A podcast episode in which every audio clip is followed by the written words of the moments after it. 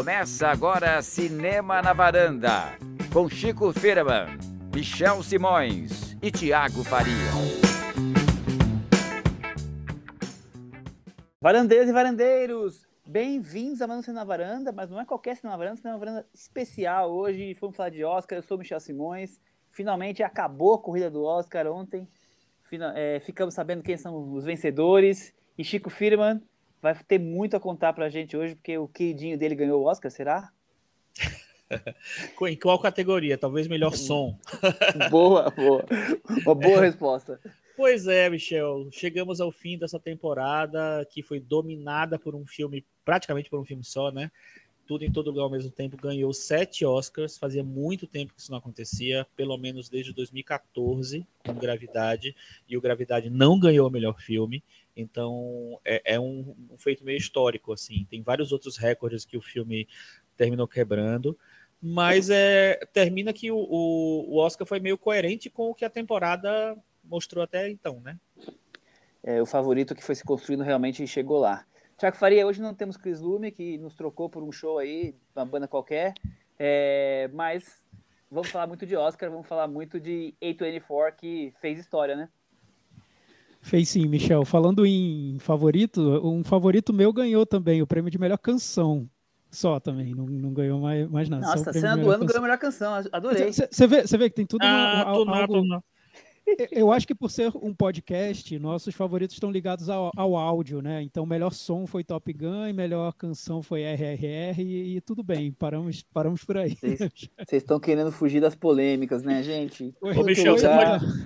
Vai, Michel, faz aí a trilha sonora do é, Nada de Novo no Front. Eu, eu não, prefiro, prefiro esquecer. Não, esses são três porque- tons, três Por isso mesmo, aqueles três tons estão na minha cabeça, martelando, socorro. Alguém desliga aquele som. Michel, tudo em como você dizia. Oi? como você dizia, Michel, foi o ano da, da A24, realmente, né? A produtora que foi fundada em 2012, então, em agosto de 2012, então tem 10 anos de, de existência, produtora de Nova York, fundada por três veteranos do cinema, e que quando ela, ela começou a distribuir filme, a produzir, o, o slogan da produtora era filmes feitos de pontos de vista é, co- pontos de vista únicos, né, de, diferentes, di- distintos, enfim, era essa a ideia do, da A24, lançar filmes diferentões, né, já era, já era o conceito deles lá no começo do, da trajetória do, do estúdio. Eles ganharam o Oscar de melhor filme com Moonlight, que também foi uma surpresa, um filme que começou muito pequeno e foi ganhando uma repercussão grande até chegar ao Oscar de melhor filme. E agora eles quebraram a banca e ganharam sete Oscars com, com tudo, tudo em todo lugar e dois por A Baleia. E os sete Oscars do, do Tudo em Todo Lugar foram aqueles, não foram qua- quaisquer sete Oscars, foram os sete principais, né? Oscars de atuação, de roteiro, direção e filme. E com isso eles fizeram história, né, Chico? Exatamente. Foi a primeira vez em muito tempo que um filme ganha 17 Oscars, como a gente falou, e também foi a primeira vez na história que um filme ganha é, três Oscars de atuação, mais direção, mais filme. Então, E roteiro. É, não, eu, eu falo, nem, nem falei do roteiro, mas só essa- esse, esse pacote, assim, já é meio histórico, assim.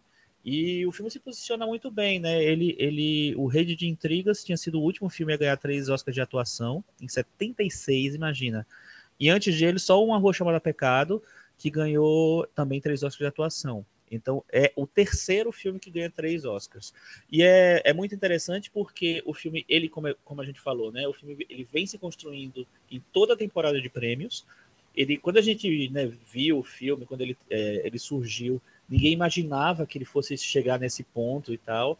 É, mas ao- à medida que a- a- os prêmios de crítica foram sendo entregues e ele foi dominando absoluta- absolutamente tudo, é, quando ele chega na, na reta final, era quase como se não tivesse muita conversa né, para os outros. Era ele ou seria um absurdo, seria uma coisa fora do, do comum. E o, e o filme, no final, ganhou todos os Oscars que, é, para os quais ele estava previsto, e ainda, no final, conseguiu é, o Oscar da Jamie Lee Curtis, que meio que foi definido ali no BAFTA do SEG, né, quando ela ganhou o SEG, ela não tinha ganho grandes coisas até então, e eles conseguiram emplacar esse Oscar também.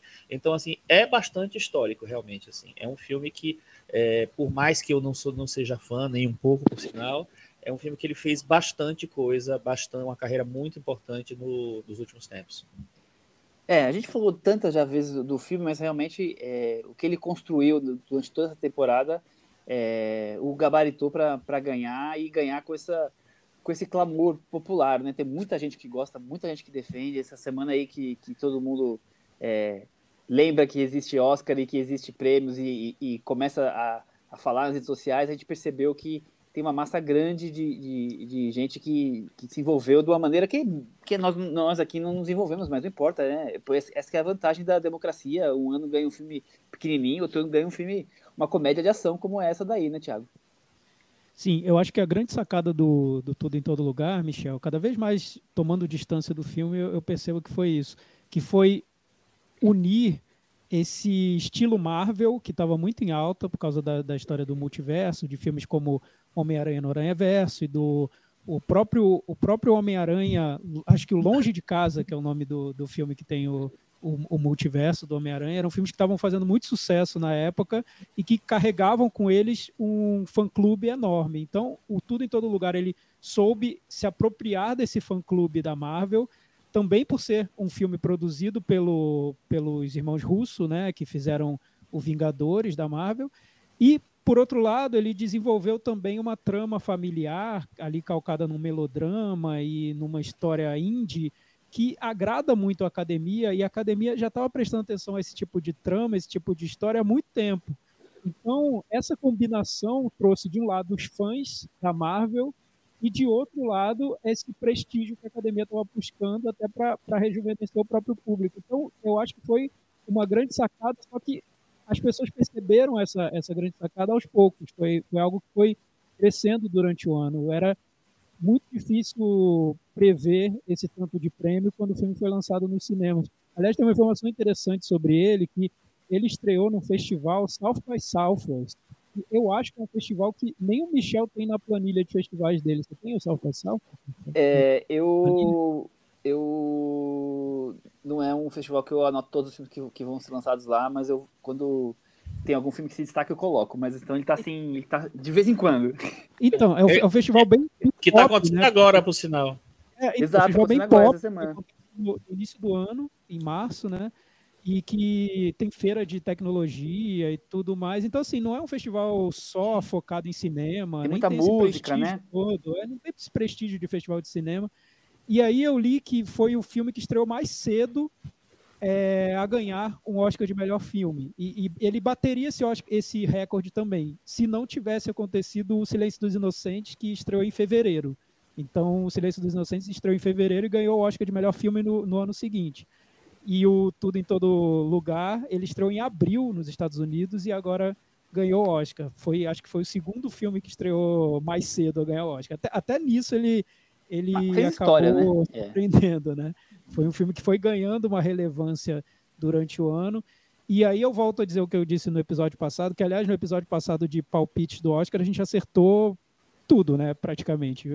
Todos os palpites foram, foram confirmados no, no, no Oscar. E eu falei isso, que no finalzinho da, da corrida, os outros filmes foram, foram perdendo fôlego e o Tudo em Todo Lugar foi ganhando fôlego. Então, aí não teve para ninguém. Eu até acho que o, o Nada de Novo no Front foi essa opção que talvez tivesse crescido no final se a academia tivesse precisando de um filme para para ocupar esse lugar de, de melhor filme, se tivesse tido uma, uma divisão muito grande ali dentro em relação ao Tudo em Todo Lugar, o Nada de Novo no Front, acho que teria sido esse filme é, para tomar esse lugar. Tanto que ele ganhou quatro Oscars no final, né, o filme da Netflix.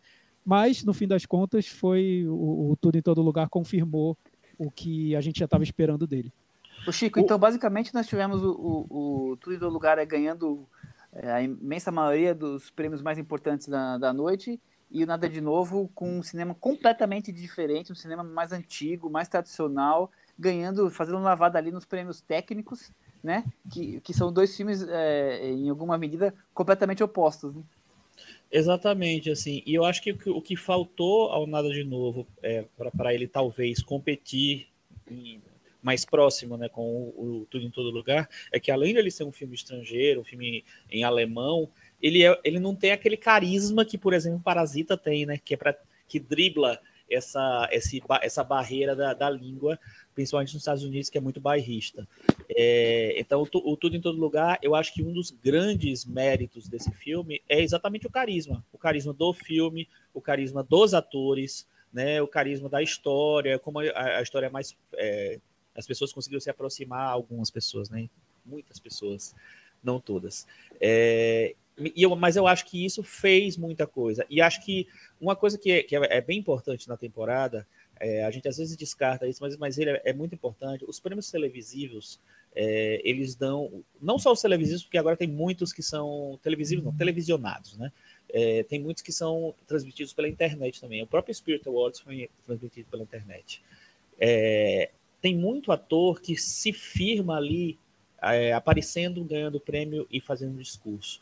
Então, eu acho que à medida que a, a Michelle Yeoh sobe e fala que vai, e que brinca que vai dar um golpe ali para impedir que a música toque e ela não, ela não termina o discurso dela, já ganha um pontinho ali, sabe? Então, eu acho que eles foram se construindo muito em cima desse carisma. E o SEG foi a, a, a o grande.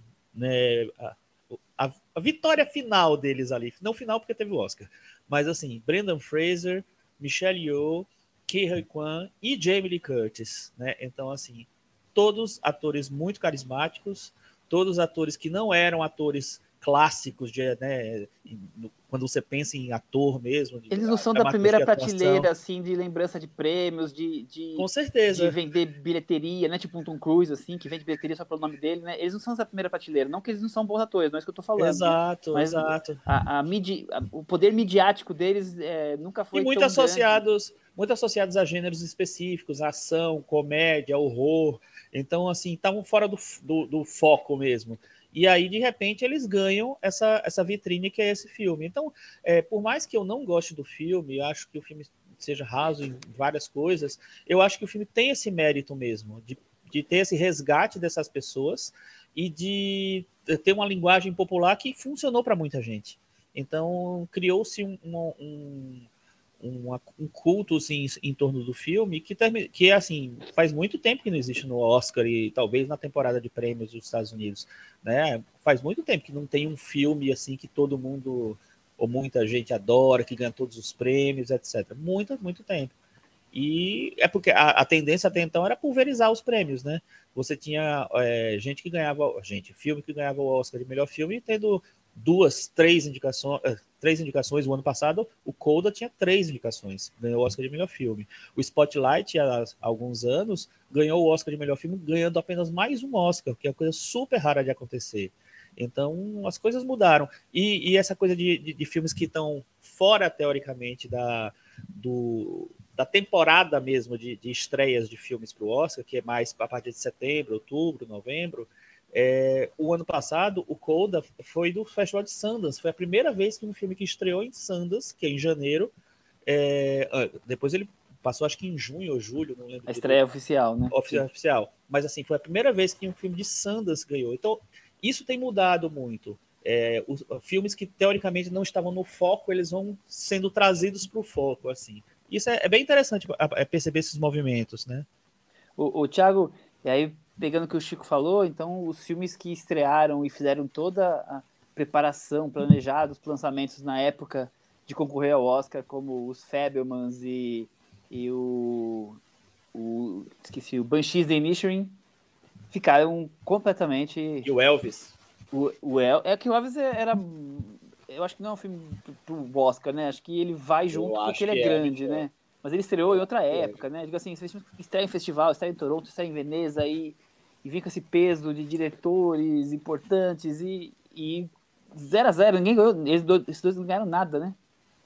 É, eu acho que os grandes estúdios o Tar também agora, é, os grandes estúdios agora vão ter que repensar um pouco as estratégias de, de lançamento dos filmes, porque foi um, eles saíram muito prejudicados dessa, dessa edição. A gente teve uma divisão de prêmios entre a A24, que é um estúdio indie, né, independente, e a Netflix, que é uma plataforma de streaming que lançou Nada de Novo no Front. Os filmes dos grandes estúdios que já estão super acostumados a dividir prêmio no Oscar, assim, não digo dividir os prêmios principais, mas pelo menos prêmios técnicos, em outras categorias, e os filmes ficaram, os estúdios ficaram ali meio perdidos nessa, nessa cerimônia. Até o prêmio de canção acabou indo para o RRR, que foi um filme lançado pra, pela Netflix. Então, dá, o que dá a entender é que com essas mudanças que o Oscar promoveu nos últimos anos, a academia agora está muito maior, tem 10 mil integrantes, está muito mais diversa. Talvez isso, essa, essa divisão de prêmios pensando em estúdios, isso tenha caído um pouco em desuso nos, nos últimos anos. O que eu vejo, a configuração que eu vejo hoje do Oscar é priorizar filmes que fazem grande sucesso de bilheteria. Então você tem o Top Gun, você tem o Avatar, que são filmes muito queridos pelo público porque fizeram muito sucesso. E por outro lado, filmes que se tornam fenômeno por outras razões, né? Ou pelo, pelas redes sociais, ou por ter chegado a um público específico, ou por falar de representatividade, que é o caso do Tudo em Todo Lugar, que cumpriu todos essas, esses requisitos, né? Um filme que ele tem essa questão da representatividade com os atores asiáticos, ele fala de questões familiares, chega a um público jovem e também acabou fazendo sucesso no, nesse, nessa, nesse critério do sucesso do, do, do burburinho nas redes sociais e também por ter sido produzido com, com pouco orçamento relativamente pequeno, não, não, considero pequeno, né? Tem filmes independentes muito mais baratos, mas foi feito com, sei lá, 20 milhões de dólares e conseguiu arrecadar 100 milhões de dólares. Então, isso já é considerado um grande sucesso, né? Dentro desse parâmetro independente. Então eu vejo que está mudando a configuração do Oscar. O Oscar não está mais priorizando aquele filme montado para ganhar o Oscar, que o estúdio monta, deixa lá ele bonitinho, passa perfume, dá um, dá um nó na gravata, faz o ator falar com um sotaque estranho, lança numa data específica, esperando já o Oscar chegar. Então eu acho que esse tipo de filme feito, montado para o Oscar, está caindo em desuso. E aí eu acho que dois filmes foram prejudicados por causa disso. O Banshees, de Inishirin, que talvez tenha sido interpretado como um filme montadinho para o Oscar, e o filme do Spielberg, que não, que não foi, né? A gente sabe que é um filme muito pessoal do Spielberg, mas talvez tenha sido visto também como um filme muito com cara de Oscar e que aí não é o momento de premiar um filme assim. Pode ter sido também o que aconteceu. O Chico, ontem a, a Cris, depois que acabou o prêmio, me mostrou alguma postagem de algum desses sites importantes que fazem as previsões, que você tão, tão bem traz e, e, e lê elas aqui com as suas uhum. interpretações, é, mostrando assim que acabou o Oscar do ano passado, é, qual que eram os, os primeiros nomes favoritos para estar tá entre os, os candidatos a, a, a, prêmio hoje? Eu não, eu não tô com essa lista aqui, mas de cabeça eu lembrava que estava lá Armageddon Time, os Fabelmans, Ela Disse, então é, o filme do Scorsese que acabou sendo adiado, é, a imensa maioria ficou de fora, é, mas o Fabelmans estava lá, desde o começo e a gente sempre achou que antes de ver os filmes, como eu falei no episódio anterior, que era o filme que ia ganhar o Oscar, tava ganho, não precisava nem correr. E quando os filmes começaram a estrear, é, não foi tão bem assim abraçado e tá aí de mãos abanando, né? É, é pois, prêmio. Pois é, eu acho que isso que o, que o Thiago falou, é, da, dessa mudança de perspectiva, faz parte da, acho que do impacto da mudança da, no quadro de pessoas que votam na academia, que pessoas que participam da academia que eles realmente chamaram muita gente nova né, e, e que representa outras culturas, outras, é, outros pontos de vista, outras perspectivas nos últimos muitos anos. E isso mudou um pouco no, o jeito da academia se movimentar. Ao mesmo tempo, eu acho que existe também uma preocupação da academia em é, que é bem recente, é, é dos últimos 10 anos, talvez, em é, meio que retratar os temas que estão sendo discutidos por aí. Então, de pegar temas considerados importantes. Então, quando eles premiam Spotlight, quando eles premiam Moonlight, né, quando eles premiam Parasita, quando eles premiam o Coda, que é um filme que de uma maneira ou de outra traz essa coisa da inclusão e tal, e esse filme que fala especificamente né, de, de uma família chinesa de origem asiática e tal. Então, eu acho que tem várias. É, essas temáticas têm contado muito para é, na, na, conta do Oscar no final, assim, não só do Oscar, mas de toda a temporada. E essa mudança de perspectiva, por um lado, é muito interessante, né? Porque você quebra realmente esse, esse padrão de o que é o filme do Oscar, ou o filme para o Oscar, que a gente tinha um pouco meio na cabeça. É... E ao mesmo tempo que deixa as coisas um pouco mais incertas, porque você às vezes é, termina transformando um filme que nem é, sei lá, nem, nem, tinha toda essa intenção num filme é, com várias outras perspectivas e pontos de vista e objetivos, talvez, que não fossem tão, tão primeiro, no, que estivessem no primeiro plano. E aí eu acho que esse é o caso do Tudo em Todo Lugar ao mesmo tempo. Eu acho que é um filme que ele foi se transformando na, na pers perspectiva das pessoas. E que as pessoas. É, pessoas não, que o próprio filme, a própria campanha do filme foi incorporando essas coisas que eles viram que estavam potencializadas ali na própria venda do filme para as pessoas. Então, de repente, ele era um filme sobre é, imigrantes, ele era um filme sobre família, ele era um filme sobre é, que zoava um pouco dessa, desses conceitos mais sérios de multiverso, que está aí tão super difundidos hoje em dia. Então é um filme que eu acho que tinha muitas e muitas outras, é, outras ideias e que essas e, e, essa leitura que terminou ganhando assim, foi, ela, ela foi sendo construída ao longo da campanha do filme, para melhor filme. É, vamos falar de surpresas ou de não surpresas. É, não dá para falar que a Jamie Lee Curtis foi uma surpresa, porque ela tinha acabado de ganhar o SEG. Talvez tivesse ali uma disputa, mas não foi, nossa, do nada surgiu né, é, essa, essa vitória. Os prêmios também do, do de Novo no Front. É, ele estava ali como mais indicado em todos esses prêmios, então é, por mais que talvez uma categoria ou outra tivesse um favorito, mas ele talvez fosse o segundo ali na disputa, né? Pelo menos na minha leitura, foi um, um Oscar sem grandes surpresas. É, quem acompanha aqui uh, o boletim do Oscar ao longo das, das dos meses aqui é, assistiu o Oscar e, e, já sabia a direção A ou B, com é, quais exceções. Thiago, acabou se tornando um prêmio para realmente celebrar esse filme que, que o público abraçou tanto já que o, os prêmios acabaram sendo teleguiados, ou você achou que teve surpresa assim? Eu estou falando groselha aqui. É, Michel, para mim a grande surpresa foi que não teve surpresa nenhuma. Eu estava esperando pelo menos uma.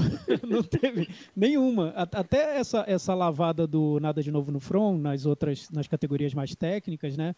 Eram possíveis, é, eram prêmios possíveis, né? No, isso não, não, não, tá, não, não ficou tão fora do, do script, né? No início do, do, do, da festa teve um discurso do Jimmy Kimmel e a piada mais pesada do discurso foi contra o Babilônia, né? Falando que o Babilônia foi um grande fracasso e tal. Naquele momento já acendeu o alerta para mim. Eu pensei, olha, não vai ganhar nenhum prêmio o Babilônia, vai ficar a ver navios. Então, trilha sonora que Babilônia podia ganhar ou Nada de Novo no Front ganhou.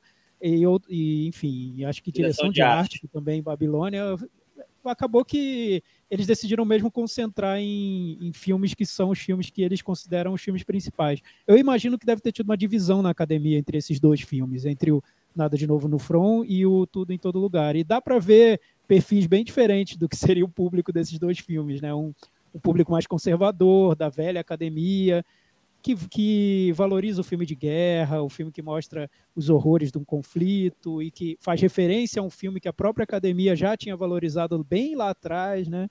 E enquanto isso, a parte mais, mais jovem da academia, talvez, estimulando que se premiasse o filme do momento, o filme que está tá todo mundo comentando. Se desse para contar a historinha da premiação, eu, eu eu contaria dessa maneira. Mas, voltando, Michel, a sua pergunta, minha surpresa foi que foi uma premiação que eu considerei como se, se desse para dizer uma premiação clássica do Oscar, foi, eu me senti nos anos 90 vendo o Oscar, de novo, assim.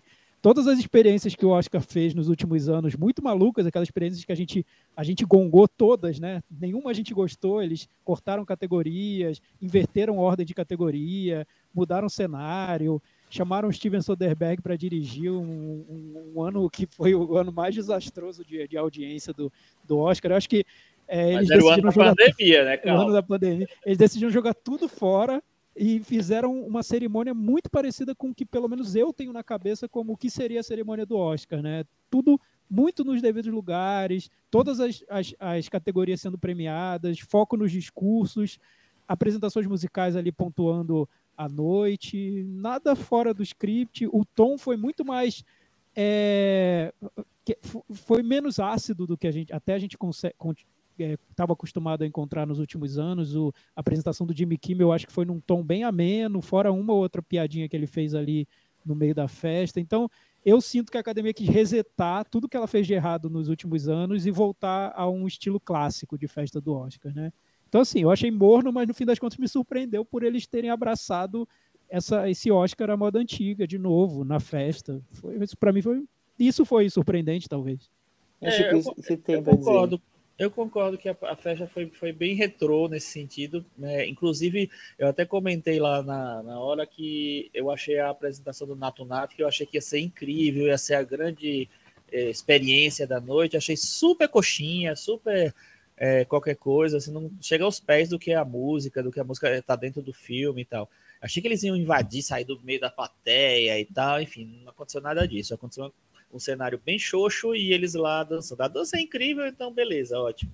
Mas até a, o We Don't Talk About Bruno do ano passado foi mais empolgante nesse sentido, assim, teve mais, mais foi mais bem pensada, assim. Eu acho que essa foi bem, bem seguraram bastante. Quanto à história das, da falta de novidade, de surpresas, é realmente assim, a maioria dos prêmios estava entregue há muito tempo. É, só que ao mesmo tempo que isso aconteceu, muitas categorias a gente chegou até o final com alguma dúvida. A gente tinha dúvida se ia realmente da Michelle Yeoh ou Kate Blanchett. A gente tinha dúvida se ia da Austin Butler ou Brendan Fraser. A gente tinha dúvida se é, talvez o Banshees ganhasse o roteiro original. E chegaram, chegaram a um, um, no, no, fim da, da, da, corrida com alguma, alguma empolgação para você ver se a Jamie Lee Curtis realmente ia ganhar, ou se seria a Carrie Condon ou a Angela Bassett, enfim. Então, é, isso fazia muito tempo que não, a gente não chegava com algumas dúvidas. Todo, no final, todas, todas foram é, para o lado mais fácil, para o lado mais, mais é, cotado e tal, mas ao mesmo tempo foi, foi legal chegar nessa, nessa final com algumas categorias é, a princípio indefinidas, assim, ou com possibilidade de ter surpresa bastante. Eu acho que a surpresa maior da noite mesmo, imagina que, que coisa empolgante. A, melhor, a surpresa maior da noite foi direção de arte para no, no front, que não estava tão cotada assim. É, vê, o né? resto. Olha, olha mas vai, vai no embalo, né? A pessoa é. vota em 3, 4, 5 prêmios para ir pro técnico, acho que teve isso. É. Ah, ah, não, acho também. Surpresa foi o, o, urso do pó branco no palco, é. talvez, né? a Malala lá, perdida, coitada. A Malala tava no Spirit também. É, ela tá circulando o negócio da Malala, né? É, acho, que, acho, que, esse momento que o Jimmy Kimmel foi fazer perguntas para as pessoas, talvez tenha sido o único momento que lembrou as últimas cerimônias do Oscar, que eles tentaram criar alguns trechos ali mais cômicos de interação que nenhum funcionou. Não. Eu lembro que teve um que invadiram uma sala de cinema e começaram a, a distribuir cachorro-quente. Não sei Pizza, se lembra? Não, isso foi Nossa, horrível. horrível. Isso foi horrível. É, enfim, mas é, aquele mas... que a Ellen DeGeneres foi, fez, ela foi legal. Foi legal. Fez uma, eu... fez uma selfie com, com, é, com os, não, participantes. É. Eu acho que eles não quiseram arriscar com medo de errar. Porque, imagina, a gente vem de, uma, de, uma, de um ano do, que teve o tapa do Will Smith, né? Então, acho que eles fizeram uma cerimônia toda cuidadosa para não ter nenhum, nenhum problema muito sério, né? Vamos, vamos fazer o básico, privilegiar o, os filmes mesmo, as categorias todas, deixar todo mundo feliz, os discursos já vão segurar a festa. Acho que, acho que o que é, o, o, os dois é, os dois pilares dessa festa foram os discursos que foram muito emotivos, né? Como a Cris já tinha previsto na na edição passada aqui do podcast, os discursos bem emotivos, espontâneos, então isso, isso garantiu o, as lágrimas do público né, durante a festa. E as apresentações musicais, eles guardaram ali duas super estrelas para o meio da festa. Então a gente teve Rihanna e teve Lady Gaga.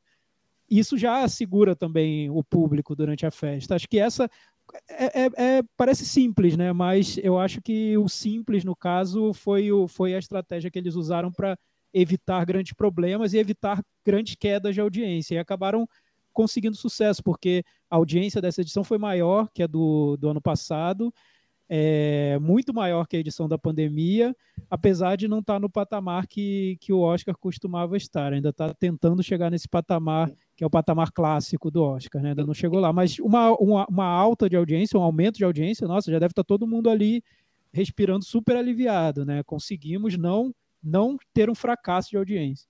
Eu acho que o sucesso de audiência está ligado principalmente pelo o favoritismo do tudo ao mesmo tempo, que tem esse, esse público grande que gosta, mas também pela quantidade de filmes é, blockbuster que estavam indicados, estava falando de Top Gun, de Avatar, né, de Elvis, quer dizer, tinha bastante filme que conversa com um público muito grande, e também a presença realmente de Lady Gaga e de Rihanna cantando, que também atrai gente, às vezes quer só ver uma, uma dessas apresentações. E por fim, Chico, eu, eu se fosse Lady Gaga, saía de lá diretamente negociando com uma fabricante de demaquilante, porque o que ela fez ali é para sair vendendo, né? É, pois é, é, é criaram um mistériozinho, né? Porque é, tinham até confirmado que ela não ia mesmo pro para a festa, de repente ela aparece toda montada lá, e aí, cinco minutos depois, estava ela lá, vestida. Desmontada. De, é, vestida, vestida de pilota de, de, Top Gun Maverick no, no momento de folga, né? Com a calça rasgada, camiseta de, de Ering e, e beleza, tá? Enfim, e, e sem maquiagem, etc e tal. Então, o pessoal falou que realmente eu quero esse demaquilante da, da Lady Gaga porque funcionou muito rápido, muito bem. Mas eu achei uma, uma engraçado, achei tão artificial aquilo ali, sabe? Pô, ela já estava toda montada ali, aí ela tem que desmontar para o negócio. É, eu, eu, eu, eu, concordo, Chico. Eu achei também. É. Não, não só a performance em si, porque a gente viu que ela estava montada antes, né? Então é. ela, ela não saiu, ela não veio da casa dela, acordou, botou a calça jeans e foi pro Oscar cantar, né? Ela já estava toda auto... montada. É. Ela se auto-apresentou no Oscar, é, falar sim. isso, né? Eu também não, escrevi e... essa canção, não sei Exato, o que, não, e querendo, querendo vender a música como uma música, quase uma, uma fita demo que ela gravou há cinco minutos no porão da casa dela, falando sobre o sentimento é. Foi a música do Top Gun, nada menos que a música do Top Gun. É. Tipo, oi. Não, não música é, ruim do Top Gun, né? Vamos combinar, né? É, não é a música do filme indie da A24. Exatamente. Naquele ano, é a música do Top Gun. Mas, é. mas isso é, acho que é, é, a gente, eu, eu, pelo menos, perdoo, porque eu acho que a Lady Gaga ela tem esse estilo muito intenso para tudo, né?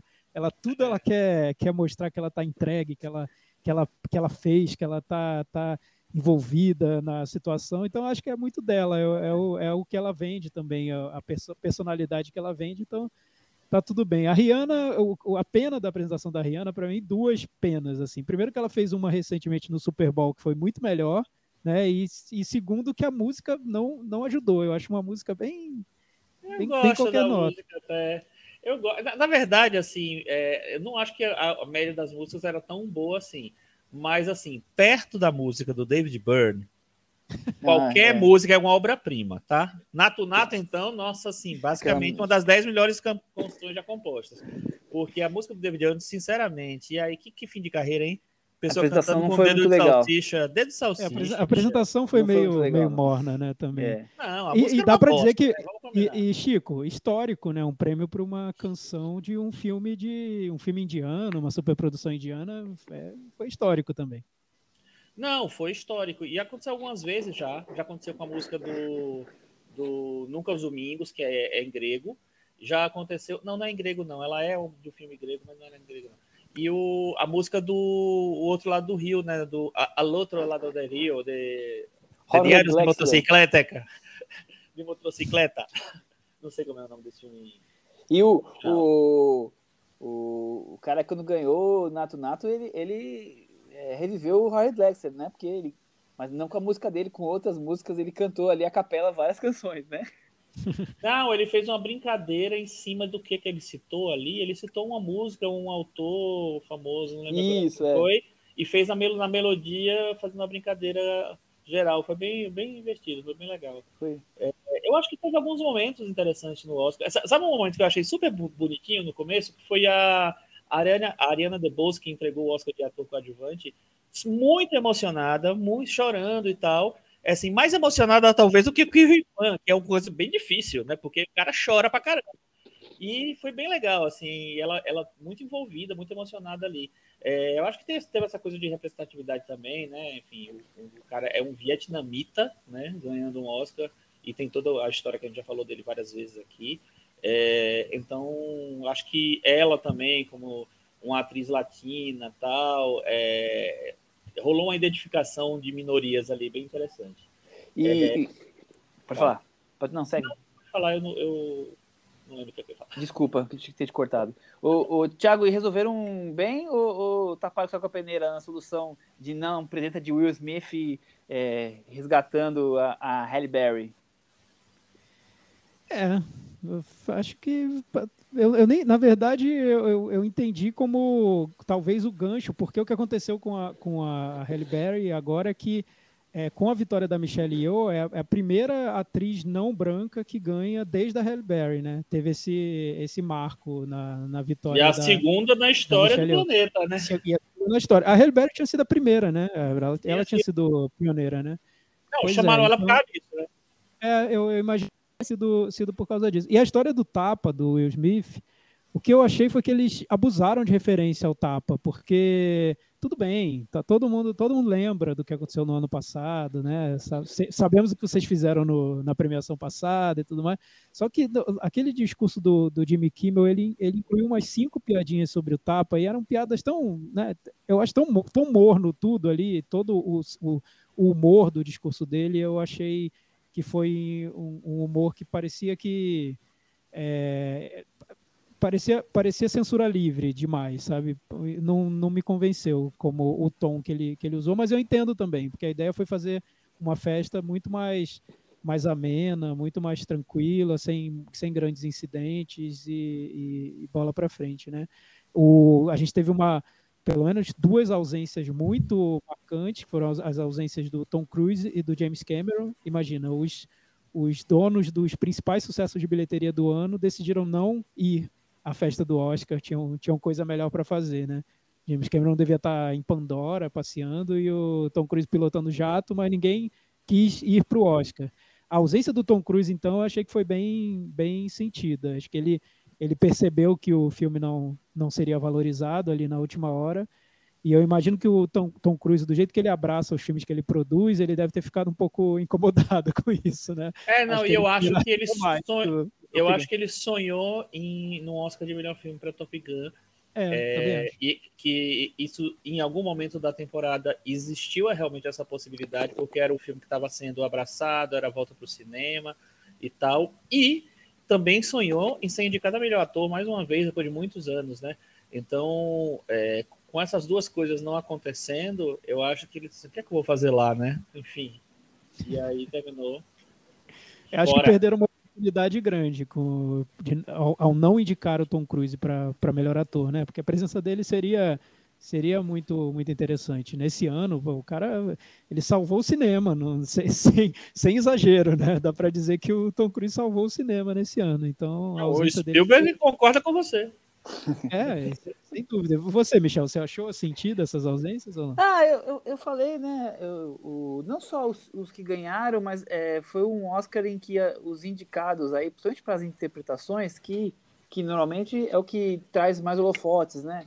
É, são atores que não estão muito na primeira prateleira. Tudo bem, Kate Blanchett está, mas mesmo Michelle Williams talvez não esteja nesse, né? Um filme com a Michelle Williams sozinha não leva é, mil, muitas pessoas, assim, precisa de outras coisas juntos. Então, o Tom Cruise é um cara assim, é, a Kate Blanchett também talvez seja. Quer dizer, é, eu acho que, que é, talvez faltou realmente esses nomes que fazem as pessoas, né, é, é, ficarem ali vidradas, enlouquecerem, trazer um, um, outro apelo. Mas também é um, como vocês falaram muito aí, é, um, é uma mudança, né? O Oscar talvez esteja mudando, até pela quantidade de de votantes e o perfil, e aí tá, tá trazendo sangue novo, então isso é sempre muito bom. Mas acho que, que a mescla é boa e talvez é, tenha faltado um pouco desse brilho aí de presenças, os Jack Nicholsons na, na primeira fileira, sabe assim? É, é eu, eu acho que esse charme... Eu, eu acho faltou. Eu acho que faltou também, viu, Michel? Porque no, durante a festa eu estava até pensando se o Oscar não tem um certo complexo com esses grandes sucessos, se ele não quer pousar, se a, se a apresentação não quer posar muito de cult, né, de, de algo mais jovem, jovial, mais hipster, e esconda um pouco esses grandes sucessos, porque até as piadas em relação ao James Cameron eram um pouco um pouquinho depreciativas, né? Eu achei que pare... faltou abraçar esses filmes. Indicou os filmes, né? O Avatar está indicado o melhor filme do ano. Por, por que, que o Oscar não abraça mesmo, não celebra, né? Top Gun está indicado o melhor filme do ano. Por que, que, por que, que não tem o, o grande momento Top Gun? Teve, teve um momento que mostraram os atores do filme, parecia que os atores estavam meio envergonhados, assim, não estavam nem muito confortáveis ali. Botaram no puxadinho, né? É, puxadinho, afastado. É. Puxadinho, é. lá longe. E, e, o outro exemplo, que eu, aí sim eu vi que foi um problema, na minha opinião, porque eu gosto muito do filme, é o RRR, porque o RRR ganhou a melhor canção. Foi um momento que, quando anunciaram o RRR, as pessoas aplaudiram enlouquecidamente ali no, na academia. Então dá para ver que o filme tem um apelo ali. As pessoas viram o filme, elas gostam do filme. mas aí o filme não é indicado nas categorias principais, não é indicado a melhor filme. Assim, eu acho que a academia precisa resolver, é, precisa fazer terapia para resolver essa questão dela com as, o que é popular mesmo. Se quer abraçar o que é popular ou se quer abraçar a A24 para sempre, sabe? Fazer não, é... viver na Indilândia, assim, ficar fazendo um Oscar indie e, e citar os populares só porque tem que citar, porque tem que garantir essa audiência deles na noite. Eu acho que vale tentar abraçar esses grandes filmes, né? Já que, já que eles próprios estão destacando. O pessoal do Top Gun puxadinho e o Cocaine Bear duas vezes no palco, né? Quer dizer. Tem, tem, alguma coisa torta aí, o, o, Chico. Agora, foi muito legal ver o Harrison Ford é, e o abraço com o nosso querido Eterno Gunis ali, né? Ah, foi, né? Foi. É, é, é engraçado. Isso é, é uma coisa totalmente real. Eu, no final das contas, assim, eu acho meio nada a ver premiar a Jamie Lee Curtis por esse filme ainda mais. Mas, assim, ela subindo no palco, cara, é uma festa, é um, é um negócio, assim. Então você torce por aquela mulher. Assim, a mesma coisa com o Kiwi Kwan, a mesma coisa com a Michelle Yeoh. No final, eu tava torcendo pela Kate Blanchett. Porque de, depois que a Michelle Yeoh é, fez uma uma cagada na semana final, né? Mas não dava mais no tempo da de... final da, da votação, né? Exatamente, que ela, ela postou um negócio que infringe as regras da academia, que é tipo um, um post da Variety falando, depreciando um pouco a, a candidatura da Kate Blanchett, dizendo que ela já tinha dois Oscars para que ela precisar de outro, etc. Basicamente isso. Isso não pode, pelo Oscar, falar de outra concorrente é, de uma maneira depreciativa. E, ou seja, a mesma coisa que a Andrea Rosenberg fez, só que não foi nem ela que, que postou, agora foi a própria. E ela tirou. Então, eu disse assim, puta, não precisa fazer isso, né? Ainda mais na reta final, você tendo assumido a, a, o favoritismo e tal, enfim. É, mas aí bastou ela ganhar, que, puta, que legal que ela ganhou. Assim, enfim, no final você torce pela, pela, pelo carisma mesmo. Então, eu acho que isso aconteceu várias vezes para mim. Mais alguma coisa que a gente faltou a gente comentar, Thiago? Eu tô é, dizendo que o curta é uma bosta, né? Aquele curta de animação. O quê? O curta de animação. é, acho, acho, que acho que só não tem polêmica no, nas redes sociais, porque ninguém viu os curtas, né? Porque se tivessem visto, acho que teria rolado uma polêmica, porque o curta que ganhou, que tem na Apple, é, o Menino, a Topeira, etc., é muito fraco. É, eu até recomendo que, que vocês vejam, porque eu noto que tem uma tendência hoje nesses, nesses produtos mais jovens, voltados para os jovens e ligados a distribuidoras mais que querem ser hipster, querem ser cult, tipo a A24, de usar muita lição de vida, muita lição de moral, muita mensagem rasa. E essa, essa animação, para mim, é, resume essa, essa tendência das mensagens. Que, aliás, eu vi essa tendência nos discursos também. O que tinha ali de, de lute pelos seus sonhos, é o, esse é o sonho americano, não deixe de sonhar, seja feliz, é, foi, foi até um pouco exagerado, né? As pessoas estão extrapolando nas lições de vida. As Achei que asiáticas. É, o único discurso original foi da Sarah Pulley. Ah, Estava ligado ao, ao, tema do filme, claro, ao, ao, ao, prêmio do roteiro, mas eu achei que foi o único discurso original mesmo, assim, que, que fugiu é, disso que você acabou de comentar, Thiago, desse, dessa coisa dramática ou de, é, e, e eles e dá para ver que eles vão eles vão com sede ao pote para falar todas as mensagens. O diretor coitado do, do, tudo em todo lugar ele correu ele falou ali a velocidade 3 né Michel o discurso dele porque ele queria falar tanta mensagem ele falar sobre a mãe falar sobre a avó falar sobre a infância falar sobre como foi difícil falar sobre tudo. É um negócio é, calma né não precisa passar todas as mensagens edificantes Passar todas as mensagens edificantes ali no, num discurso só. É, é, eu acho muito mais legal quando o discurso é algo espontâneo mesmo, pessoal, né? Não, e não, não fica precisando dizer que lute pelos seus sonhos. Pô, isso, isso eu vejo todo dia no Instagram. É só abrir o Instagram que eu vejo lute pelos seus sonhos. Eu sei que a gente tem que lutar pelos nossos sonhos. Acho que todo mundo tem, sabe, né? Não vai ser um ator famoso falando isso que vai fazer que eu lute pelos meus sonhos. Então acho que né, dá para ser mais espontâneo de verdade, é, não recorrer a essas fórmulas. Mas, mas Thiago, eu acho que hoje o formato da corrida do Oscar é, tira um pouco dessa espontaneidade que a gente está aqui pedindo, porque, é, sei lá, o Brendan Fraser agradeceu já quantas vezes, né? Nas últimas, nas últimas semanas. Todo domingo ele está agradecendo e se emocionando. Tem uma hora que o discurso é, acaba, né? A criatividade, digamos assim, né? É, o é, discurso dele também foi bem emotivo, é verdade. O, da Sarah Polley, eu concordo com você, Michel. Foi o que eu achei que me surpreendeu mesmo. Eu falei, opa, tem uma coisa diferente, que é, alguém tá falando um negócio diferente, né? que ela disse, ela fez uma brincadeira que, pô, é, é que bom que a academia tá ouvindo uma mulher falar e fazendo, fazendo jogo né? com o filme dela. É. é. dando uma cutucada na, na, na, academia. E foi, foi um bom discurso. Mas assim, ao mesmo tempo que os discursos foram muito emotivos e muita gente gostou, eu só, só vejo elogios para os discursos, eu na festa inteira eu, eu, acho que faltou aquele grande momento mesmo, assim, aquele momento que a gente vai lembrar para nos pra outros mim, anos. O, o momento é o abraço do Harrison Ford. Ah, sim. É, isso, isso é, aconteceu depois. É, né? é, isso sim, depois que é, as pessoas foram que vai vendo. Ficar, sabe? A imagem que vai ficar para mim é esse, assim como a imagem do, do Moonlight ganhando é a imagem da troca do, dos envelopes, como o da Ellen DeGeneres aí com o quando teve a, a, selfie. Eu acho que vai ser o momento que para mim vai ficar, quando eu lembrar desse, dessa festa, vai ser esse daí. Porque para realmente... mim vai ser Ana Furtado. não, vamos esquecer isso daí. Não deixar falar. Não faz parte da, da, mas, da, cerimônia. Mas só, só voltando, Michel, eu acho que é muito interessante esse filme ter ganho tantos Oscars em todo lugar ao mesmo tempo, voltando para ele. É, enfim, e, e meio que escreveu um, o nome dele, né, o, o, título dele na história do Oscar, porque isso aconteceu, né? E eu quero saber, daqui a 10 anos, quanto vai sobrar desse filme? Se ele vai ser um rede de intriga, se ele vai ser uma rua chamada Pecado, se ele vai ser. nem Até o Gravidade, sabe? Eu acho que. Eu não sei se esse filme vai ficar do jeito que outros filmes ficaram, outros vencedores do Oscar ficaram. Eu Chico, eu acho. Ele... Eu, eu, minha aposta é que ele vai ser o Quem Quer Ser o Milionário. Essa é a minha aposta, assim. Que ele e vai ser que, lembrado e, como e, Quem Quer Ser o Milionário. E o que, que você acha do Quem Quer Ser o Milionário? Não, que, que é um filme pop, bem pop, e mas que está esquecido, né? Mas que está esquecido, que não teve é. relevância, né? Que, que ganhou lembra... oito Oscars naquela é, época. que ganhou muita coisa e que na época era um filme que as pessoas achavam vibrante, tá? que, iam, que saíam dançando do cinema, era isso que diziam, né? E que hoje, né, até, até dentro da trajetória do Danny Boyle, que é o diretor do filme, não, você não, você não lembra o Danny Boyle por causa do Quem Quer Ser o Milionário, você lembra dele por outros filmes, né?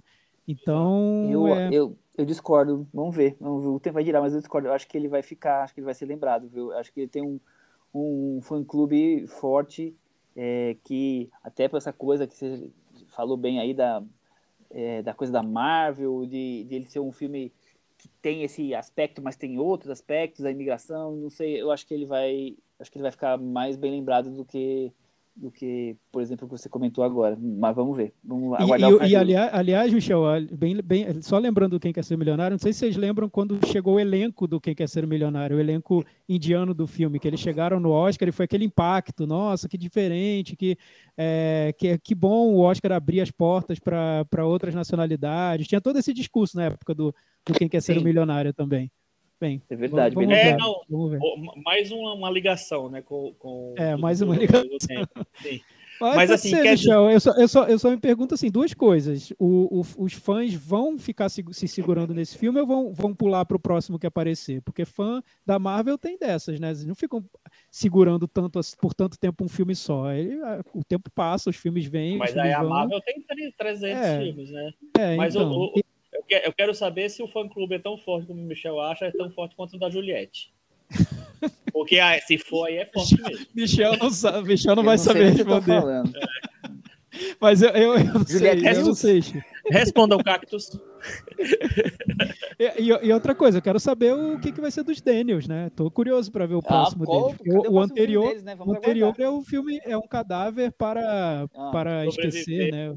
Para, é, para esquecer mesmo, para esquecer. É, porque eu quero ver o próximo. Vamos lá, vamos ver o que eles têm então para fazer daqui para frente. Agora que o Oscar deu o prêmio de melhor direção para eles, né? Eles estão ali num, num patamar de grandes diretores. Eu quero ver o que eles vão fazer daqui para frente. Vamos, vamos aguardar os próximos. Chico Firma, quem vai ganhar o próximo Oscar? Ah, deve ser o Martin Scorsese, não? O filme era desse ano. Muito bem. O, o Martin Scorsese não, com não, o DiCaprio, bora lá. Não é mais o padrão, eu acho. Vai ser um filme que vai aparecer e talvez já tenha até sido lançado, né? Porque tem que ser lançado no início do ano, então já deve ter, até, até ter sido lançado. O, o, o, um filme que a A24 está apostando esse ano é aquele filme Nine Lives, que passou agora no Festival de Berlim, foi super elogiado. Então, olha, a A24, se quiser Nine Lives? defender. Nine é Lives, tá? Celine, Celine Song, uma diretora. Não, e está sendo muito elogiado é, é, e é da A24. Então, não é Past ver. Lives? Past Lives. Past, Past Lives. Lives. É, eu ia falar esse filme também. Eu acho que esse filme aí vai, vai vir para para a disputa do Oscar para o ano que vem. Não, não vi, claro, nós não vimos aqui, mas acho que o Past Lives foi elogiado em Sanders, foi elogiado em Berlim. Vamos acompanhar. Ano que vem tem Nolan, hein? Ah, esse, esse ano, né? Também falando. Esse, Mudou de, de, patamar, né? Mudou é, vamos ver. Eu, eu, eu, acho ainda, assim, voltando ao que eu tinha dito, eu acho que a próxima fronteira a ser, a ser cruzada pelo Oscar é abraçar o filme popular, é dar o prêmio pro Top Gun. Ah, então eu já sei. É. Vamos ver se isso vai acontecer um dia. já sei o que vai ganhar. O que? Greta Gerwig e Barbie. Barbie, é, oh. esse, é esse filme. Acho é. que não. Acho que o não, filme, mas quem sabe ela me tá surpreende. chamado de, de, de obra-prima desde o primeiro trailer. Pois é. veremos. É isso? Temos o um episódio? Acho que é isso, gente. É, acho que é a, a partir do próximo episódio a gente não vai falar mais de tudo ao mesmo tempo, de Fabians, vamos dar uma férias para esses filmes e vamos olhar para outros, certo? Certo. É isso aí. É isso aí, episódio especial, Express, um pouco mais curto. Até o próximo episódio. Tchau. Tchau. Tchau.